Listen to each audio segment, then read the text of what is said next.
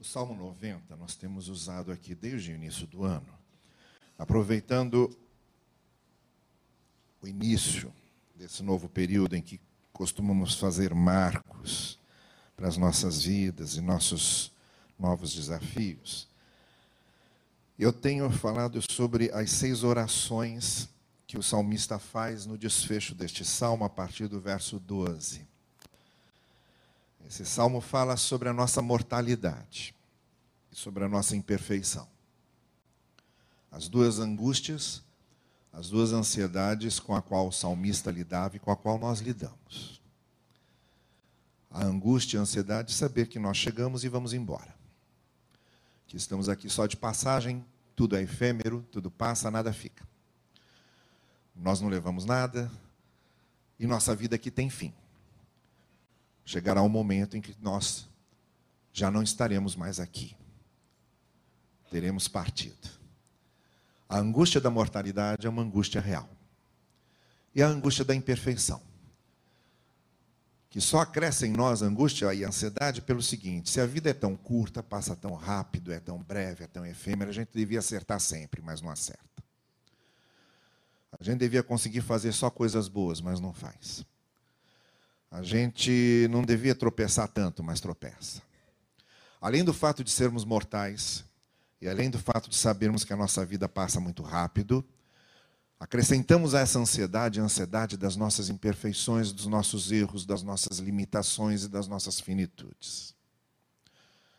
E é por causa disso, por causa de saber que era mortal, e por causa de saber que era imperfeito, que o salmista faz essas seis orações. A oração do Salmo 12, do verso 12, a oração do verso 13, a oração do verso 14, a oração do verso 15, a oração do verso 16. Já falamos sobre todas elas. Aqueles que estiveram aqui já ouviram, os que não estiverem, os que não estiveram têm acesso pela internet às nossas reflexões passadas. Cada uma dessas súplicas, cada uma dessas orações é uma tentativa de resposta a essa certeza da mortalidade da imperfeição. É a busca de um sentido para elas. E nós chegamos agora à última oração. A oração derradeira que está no verso 17. E é com ela que eu quero encerrar essa nossa série de reflexões aqui, desde o início de janeiro, tanto pela manhã quanto à noite. Com esta última oração, encerramos este salmo e o que ele nos diz, e no verso 17, o salmista diz assim: essa é a, a sexta oração.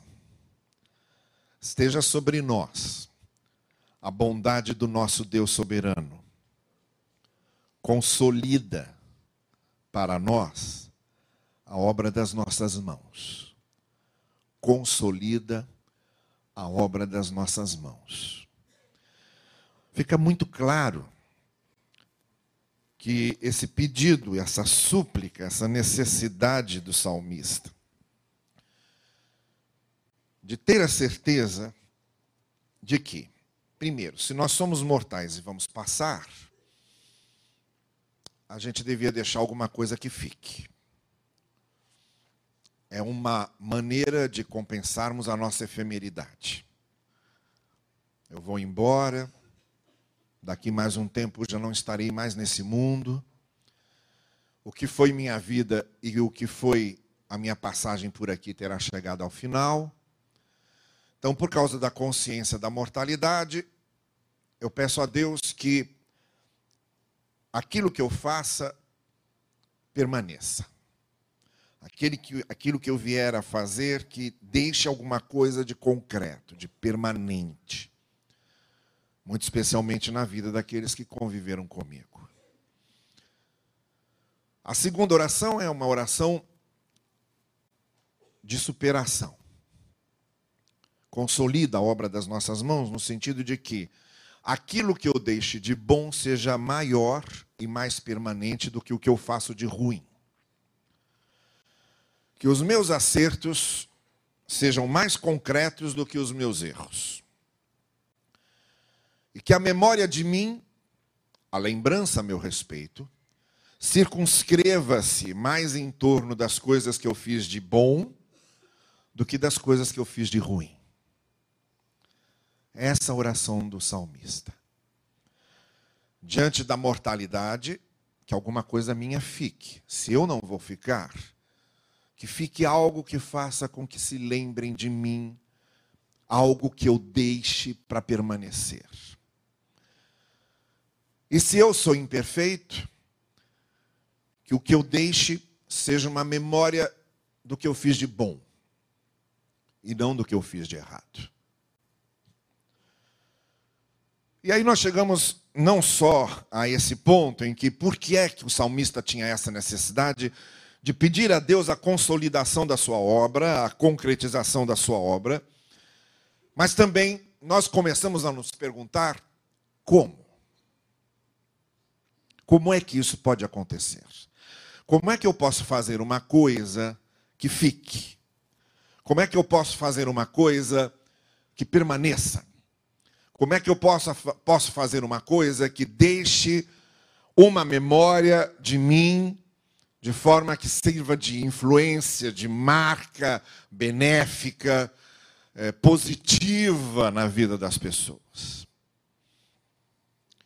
Nós sabemos de histórias diversas de pessoas que já não estão conosco, mas que conseguiram isso.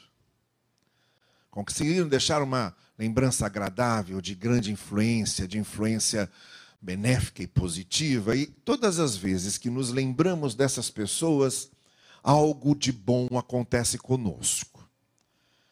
Algo nos desperta. Algo nos incentiva algo nos motiva. É, é um exemplo, é uma virtude, é uma postura, é uma ética, é uma ação ou uma reação, é um equilíbrio, é uma coerência, alguma coisa ali naquela pessoa que já não está aqui, consegue ainda mexer comigo consegue ainda me animar, me motivar, me mostrar que é possível, que eu também posso deixar marcas boas. Esse tipo de influência, esse tipo de obra consolidada que o salmista está pedindo. Mas a pergunta toda que fazemos é: como é que isso pode acontecer? Como é que eu posso conseguir realizar algo assim. Para que quando eu me vá, e apesar do fato de ser imperfeito, eu saber que alguma coisa da minha obra permaneceu. E algo que eu fiz continua influenciando, continua marcando as pessoas. Aqui algumas coisas que eu posso enfileirar mencionando apenas como é que isso pode acontecer, mas que são importantes para a gente pensar nisso. A primeira coisa que eu acho que ajuda bastante nós a deixarmos a nossa obra consolidada, a criarmos uma influência que continue ecoando nas vidas das pessoas, mesmo depois que nós partimos ou depois que nós já tivemos nos transformado em pó. Uma primeira maneira de conseguirmos isto é nos colocarmos nas mãos de Deus para sermos seus instrumentos. Isto é uma tanto uma é, consolação para o fato de sermos mortais. Eu sou mortal, mas Deus não. Eu vou passar, mas Deus não passa. Como também para o fato de eu ser imperfeito. Eu sou imperfeito, eu tropeço, eu erro, eu caio, eu me machuco, eu me firo, e firo outros e machuco outros. Mas Deus não. Deus é perfeito. Então, talvez o melhor momento, a melhor maneira de eu começar a agir de forma que, apesar da minha mortalidade, da minha imperfeição, a obra se consolide, o que eu faço permaneça. É eu que sou mortal me colocar nas mãos daquele que é imortal. e eu que sou imperfeito me colocar nas mãos daquele que é perfeito. Então talvez isso já seja um bom começo. Eu sei que vou passar, mas eu sei que se eu for instrumento de Deus, as coisas que eu fizer que sejam instrumentalidade para que Deus me use, a possibilidade de que isso permaneça é muito maior do que coisas que simplesmente venham da minha visão, da minha opinião ou da minha compreensão. Ou a minha visão imperfeita, a minha compreensão imperfeita, o meu entendimento imperfeito, quando entretanto colocados nas mãos de Deus, essa minha imperfeição é compensada pelo fato de que Deus, quando faz as coisas, Ele faz de maneira que elas permaneçam. Porque Ele é o perfeito. Então, a primeira boa maneira de nós nos arrumarmos, já que vamos embora, e já que somos imperfeitos, de deixarmos aqui coisas que permaneçam, é buscarmos ser instrumentos nas mãos de Deus, porque quando Deus faz, Deus faz da maneira que permanece. E Deus faz da maneira perfeita.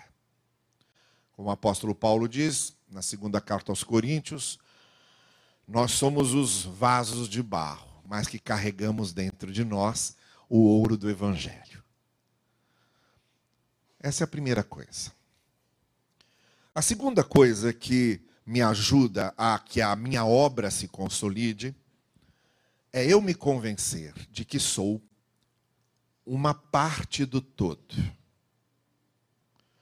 De que a minha atuação, ela não é exatamente operação, ela é cooperação. De que a minha atuação não é a resposta, ela é uma resposta junto com outras respostas. De que a minha participação, ela não é definitiva, mas ela é uma ajuda para que no conjunto das outras participações haja definição permanente. Então, uma coisa que ajuda com que a minha obra se consolide é quando eu consigo me ver como parte do todo não como a única resposta de Deus, mas como a resposta de Deus junto com outras respostas, que quando trabalham juntos, que quando cooperam juntos, que quando atuam juntos, é muito mais fácil nós deixarmos uma obra que permaneça do que quando estamos isolados. Então, essa consciência de que fazemos parte, de que nós somos cooperadores, de que nós somos coparticipantes, de que nós estamos puxando as redes juntos para que as redes não se arrebentem. Essa consciência de que eu sozinho não posso, mas posso junto com outros. Ou eu sozinho nem sempre tenho razão, mas com outros podemos chegar a uma razão mais definitiva. Ou eu entender que o meu dom sozinho, isolado, ou o meu talento sozinho, isolado, não serve para muito. É preciso que ele esteja no contexto orquestral de outros instrumentos tocando juntos, com outros dons e talentos. Essa também é uma maneira melhor de nós nos sentirmos como aqueles que têm a sua obra consolidada. Moisés precisou de Jetro, precisou de Josué, precisou de Caleb, principalmente precisou de Arão. Você liga o filme lá do, do Charlton Heston, Os Dez Mandamentos, de 1956, o Charlton Heston está lá imperando sozinho. A, a, a Arão quase não aparece. Ou então você vê a novelinha da Record, também está lá, Moisés super-herói. Mas não foi isso. Moisés tinha defeito de fala, ele não conseguia ser compreendido, porque ele possuía o que hoje poderíamos chamar de uma espécie de gagueira. E quem falava por ele era Arão. Moisés não teria conseguido se não tivesse sido Arão junto com ele. Embora Paulo tivesse passado para a história como o missionário dos missionários, nós sabemos muito bem que Paulo estava cercado de colaboradores. E ele não cansa de, se diz, de dizer isso nas suas cartas, o quanto ele pessoalmente devia aos seus colaboradores, aqueles que operavam com ele. Então, muitas vezes, a história preserva o nome mais exponencial e se esquece daqueles que trabalharam juntos. Mas quando a gente focaliza melhor essas histórias, a gente percebe que nunca fizeram nada juntos. Havia um espírito de cooperação, de, de companheirismo, de fortalecimento mútuo que fez com que as coisas acontecessem. Não é só uma questão de me colocar como instrumento nas mãos de Deus, é uma questão de me colocar como participante e de saber, sou eu junto com os outros que fazemos aí a obra permanece. A terceira coisa que ajuda muito nessa questão de nós consolidarmos a nossa obra é nós não dependermos apenas das instituições que nos representam, mas termos os nossos projetos pessoais para o reino. Isso é importantíssimo. É a certeza de que eu não preciso de cargos institucionais para servir ao Senhor, porque eu tenho os meus projetos pessoais de serviço a Deus. Ou eu não preciso do domingo para me sentir servindo ao Senhor, porque eu sirvo fora do domingo. Ou eu não estou servindo ao Senhor só no templo e no culto, eu estou servindo ao Senhor no lugar onde moro e no lugar onde trabalho essa consciência dos projetos pessoais para o reino, de que eu estou naquela comunhão daquela igreja, mas se por acaso as igrejas desaparecerem, eu tenho meus projetos pessoais para o reino que eu estou desenvolvendo continuamente na minha vida, e para que eles aconteçam ou não, é necessário a minha visão de reino e não necessariamente a instituição existir.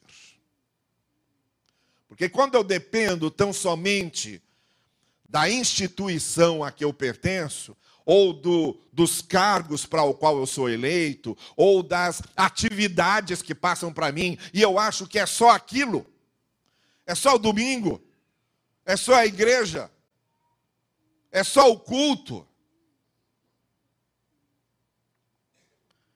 A minha perspectiva de desenvolver projetos para o reino diminui consideravelmente. Nós temos um projeto para o reino em todos os lugares onde nós estamos, em todos os dias da semana. Nós é que somos o templo do Espírito, nós é que somos o altar de Deus. O Espírito de Deus habita em nós. Este templo é um templo porque nós, os habitados pelo Espírito, estamos aqui. O Espírito não habita o espaço físico. O Espírito habita em nós. A igreja de Cristo está aqui porque nós estamos. Saiamos daqui e isto é apenas um prédio. O Espírito Santo não fica passeando aqui dentro porque ele não habita o templo. Ele habita a gente. Então, meus projetos para o reino não podem depender apenas do domingo, ou do culto, ou do cargo. Mas eu, pessoalmente, preciso ter projetos para o reino. É aí que a obra consolida. E por fim, para encerrarmos. Além dessa disposição de se colocar como instrumento nas mãos de Deus, além dessa consciência de que eu sou parte de um todo, de que eu sou parte de um organismo e que sozinho não faço, além da consciência de que o amor pelo reino vem de dentro e independe das circunstâncias institucionais, mas é o meu compromisso pessoal com o reino e não o meu compromisso institucional. Soma-se a isso um quarto elemento importantíssimo. A consciência de eu ainda estar vivo. E de dar uma compensação para isso. Deixe-me ver se eu consigo me fazer entender. Eu não sei quanto a vocês, eu imagino que sim. Mas eu sei enumerar na minha cabeça as vezes em que eu já podia ter deixado de viver. A primeira vez em que eu já podia ter deixado de viver foi no dia do meu nascimento. Quando houve complicações de parto, eu fui extraído a fórceps. Eu nasci, parecia um monstro. Tão marcado e deformado. Bom, acho que ainda pareça um pouco. Mas era pior. mas não morri. O médico entrou. O médico não.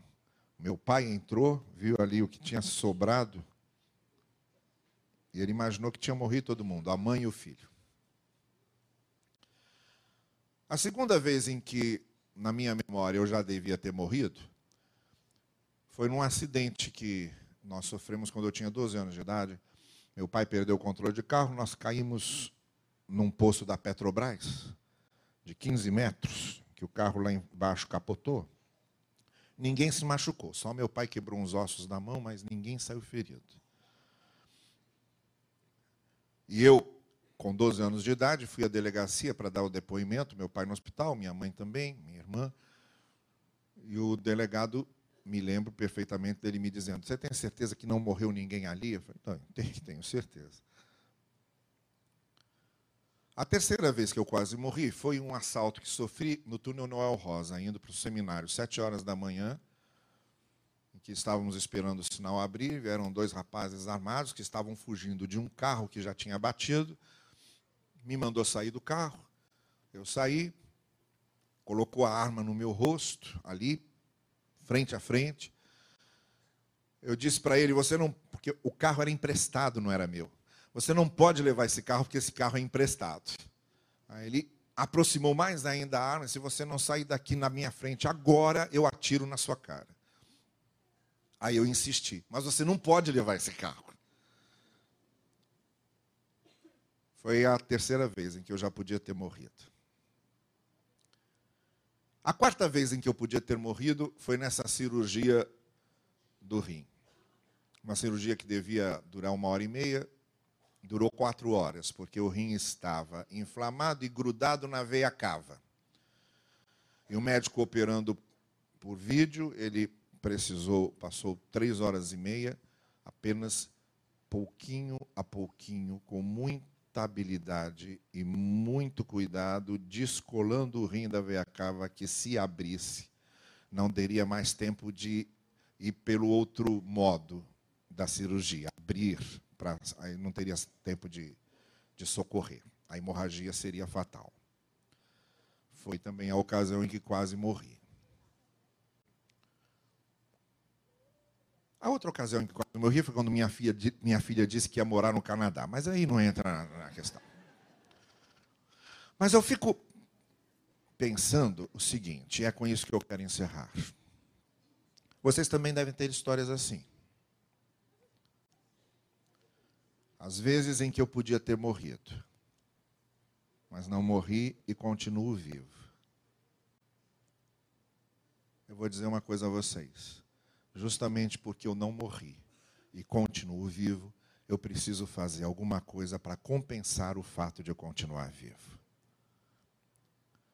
Alguma coisa que mostre que valeu a pena eu continuar vivendo. Eu tenho que fazer algo que deixe muito claro que valeu a pena eu continuar vivendo e que se eu, não, e que se eu tivesse desaparecido ali não faria falta nenhuma. O que eu quero terminar dizendo a vocês é que essa oração consolida a obra das minhas mãos. Ela parte desses quatro pressupostos.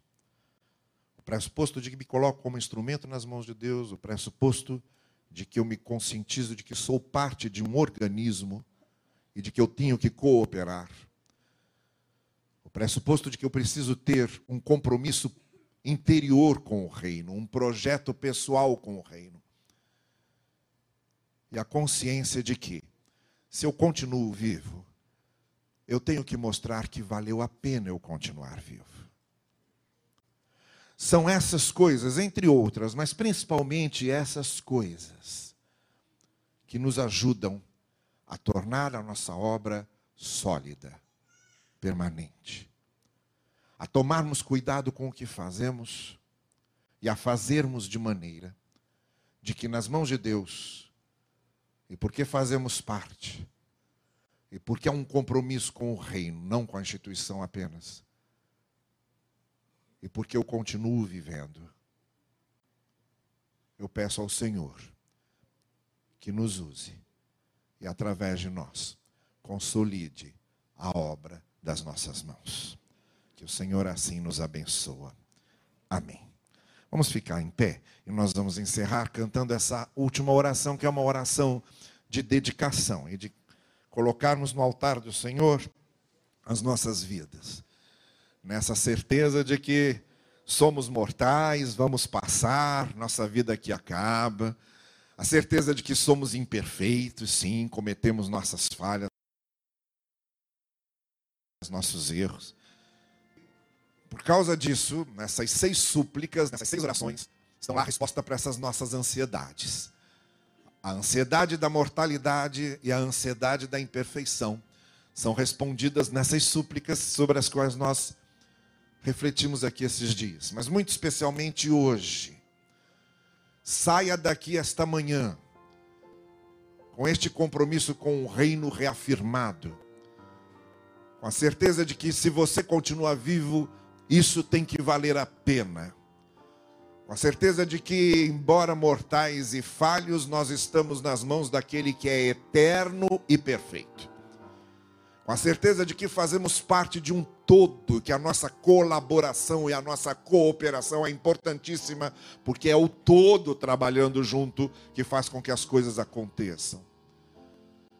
Com a certeza de que por dentro temos um compromisso com o reino, não é só um compromisso de batismo, não é só um compromisso de presença física, não é só um compromisso de hall de membros mas é um compromisso com o reino que vem de dentro.